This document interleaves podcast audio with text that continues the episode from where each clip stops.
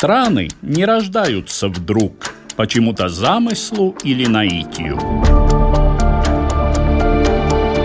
Страны произрастают из многовековой истории земли и народа. История Латвии в кратком изложении Эдуарда Лининша, передаче «Биография страны». Добрый день, уважаемые слушатели!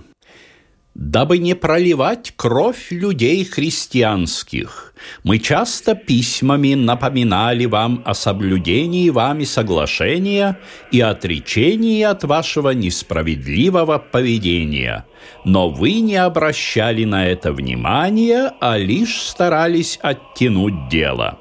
Поэтому ради нашей справедливости Уповая на Всевышнего, мы хотим наказать вас, насколько будет дано волей Божьей. Пролитая кровь, да будет вам известна, будет вашей виной, но не нашей. Мы используем всю нашу великую силу, чтобы наказать вашу несправедливость.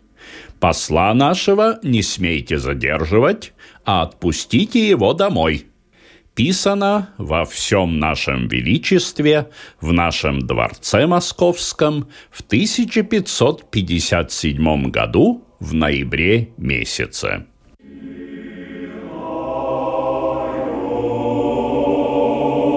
Так летописец XVI века Бальтазар Русов в своей хронике провинции Ливонии цитирует письмо царя Ивана IV, именуемого Грозным, сеньором ливонских земель. Будучи современником описываемых событий, Русов в своей работе красочно характеризует ситуацию на закате Ливонии, внутренние распри, падение нравов элиты и усиление влияния соседних государств.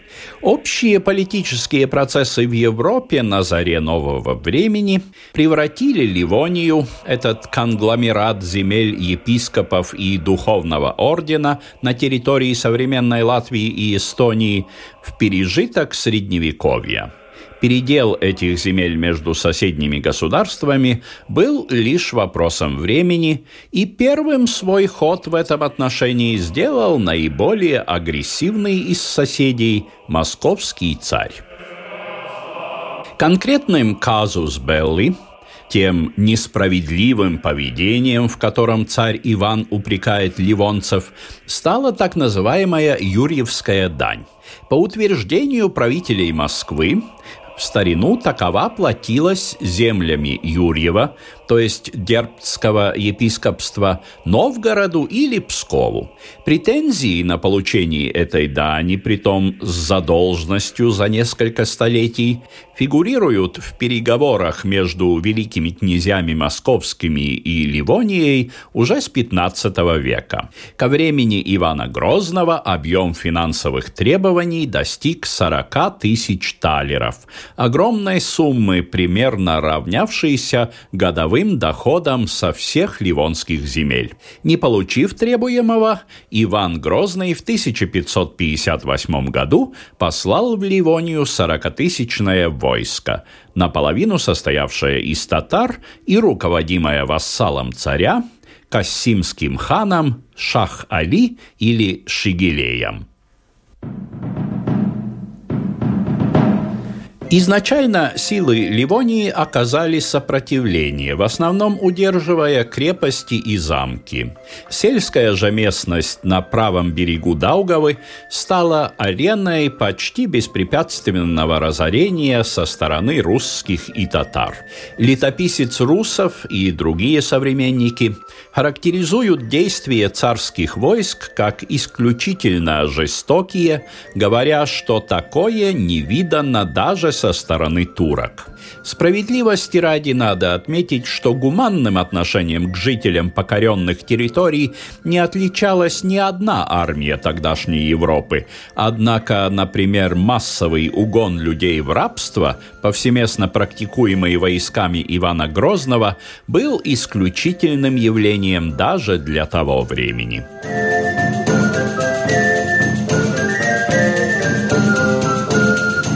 На третий год войны объединенные силы Ливонии потерпели разгромное поражение в битве под Эрмесом, современным поселком Эрдеме в Северной Видземе. После этого среди ливонской элиты возобладала тактика наиболее выгодных вариантов сдачи соседям – в 1558 году войскам царя сдался Дерпт и прекратило свое существование епископство Дерптское. В 1559 году Йохан фон Мюнхгаузен занимавший одновременно посты епископа Эзельвикского и епископа Курлянского, продал свои права на эти земли королю датскому Фредерику II, который их передал своему брату Магнусу. Последний вступил в союз с Иваном Грозным и несколько лет существовал проект Ливонского королевства, как вассального государства русского царя с датским принцем на престоле. Thank you.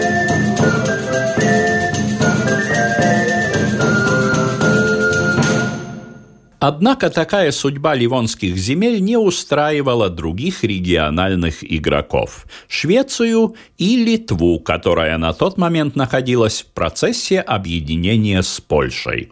В 1561 году как городской совет Ревеля, современного Таллина, так и вассалы Северной Эстонии приняли подданство шведского короля. Решающим в судьбе Ливонии стал договор так называемой Вильнюсской унии, заключенный 28 ноября 1561 года между великим князем Литовским и королем польским Сигизмундом II и магистром Ливонского ордена Готхардом Кетлером. По этому договору магистр становился светским герцогом – вассалом Сигизмунда, с территорией герцогства на орденских землях южнее Даугавы. Так образовалось герцогство Курляндии и Семигалии, просуществовавшее более двух столетий. Земли ордена и архиепископа Рижского севернее Даугавы были объединены в так называемое герцогство Задвинское, совместное владение польской и литовской корон. Распад Ливонии происходил одновременно с другим важным для нашего региона процессом – финалом образования объединенного польско-литовского государства. Стоит подробнее поговорить о том, чем являлась эта уния или, по собственному названию, республика Польши и Литвы – Жечь Посполита рассказывает историк, редактор издательства «Звайгзне АБЦ» Valdis Klišāns. Lietuvas, Polijas kopvalsts, vai kā mēs viņu saucam, Žečpospoļita, tā ir absolūti unikāla politiska struktūra jauno laiku vēstures periodā. Содружество Литвы и Польши, или, как мы его называем, Жечь Посполита, является совершенно уникальной политической структурой для периода нового времени. Начало объединению следует искать в XIV веке, но ключевым моментом является конец XIV века. Польское королевство было тем государством, которое крестило Литву. Первый династический брак был заключен между несовершеннолетней польской королевой Едвигой и великим князем литовским Егайлой, который перед браком принял христианскую веру католичества, став Владиславом II. Тут заложены основы для сближения политических элит. К XV веку Литва уже в значительной степени переняла древнерусскую культуру. Все дело производства велось на старобелорусском языке.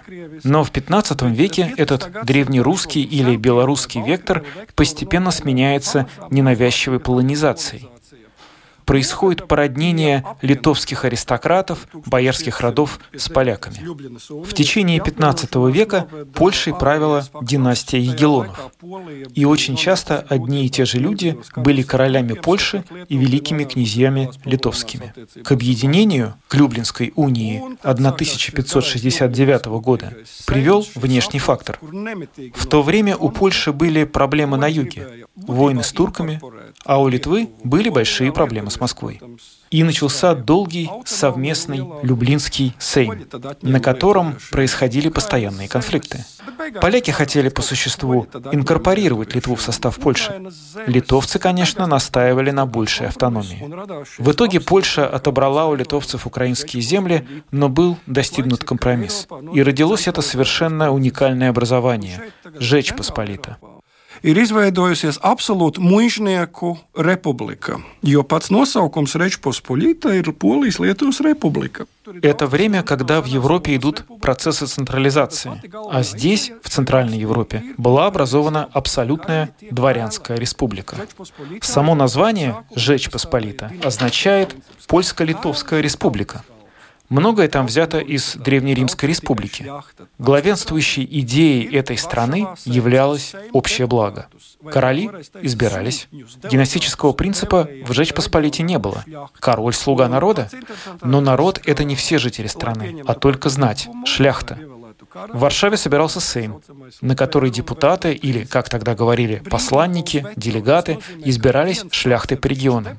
Самое интересное, что для принятия закона или избрания короля существовал так называемый принцип «liberum veto», свободы вето. Это означает, что если один отдельный делегат проголосовал против, решение не принималось.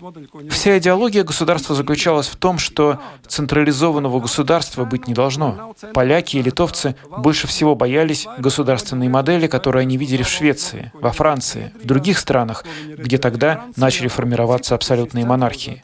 Сохранить свободы и права рыцаря-шляхтича Tie ir tabulas vietoja. Bruņinieka šī šļachtiča brīvības, tiesības, tā bija svēta lieta,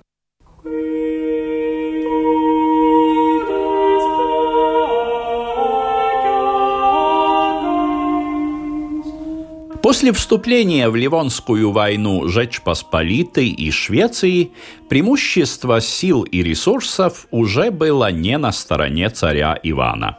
Его царству пришлось воевать не только с западными соседями, но и с Крымским ханством на юге. Войска хана в 1571 году даже захватили и сожгли Москву. Переломным моментом в ходе Ливонской войны считают поражение, нанесенное армией царя, объединенными польско-литовскими и шведскими силами под городом Цесис 21 октября 1578 года. После этого военные действия переместились на северо-запад русского государства. Польско-литовская армия под руководством короля Стефана Батория – взяла Полоцк, Великие Луки и осадила Псков. В 1582 году у Яма Запольского под Псковом был заключен мирный договор между русским царством и польско-литовским государством, по которому царь отказывался от претензий на ливонские земли. В следующем году было заключено перемирие русского царства со Швецией, в результате которого в руках шведов остался не только север современной Эстонии, но и территории на северо-западе современной России. В общем, Ливонская война для царского государства обернулась тяжелым поражением, ухудшением международного положения и дестабилизацией внутренней ситуации. В некотором смысле триумфом Жечь Посполиты в Ливонии стало вступление короля Стефана Батория в Ригу 12 марта 1582 года. После ликвидации Ливонского ордена и архиепископства Рижского Рига стала де-факто свободным городом и в ходе Ливонской войны так и не открыла свои ворота ни одной из иностранных армий. Однако в финале войны город, оказавшись со всех сторон окруженным владениями польско-литовского государства, вступил подданство короля Батория, сохранив значительную самостоятельность в хозяйственных и церковных делах.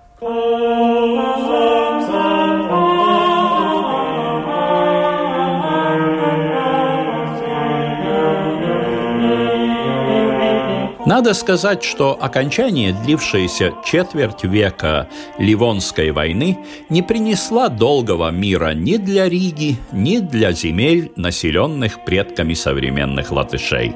Конкуренция за сферы влияния между новыми владельцами этих территорий подогреваемая различиями вероисповедания, уже скоро принесли новые войны и волнения. Но об этом подробнее в нашей следующей программе.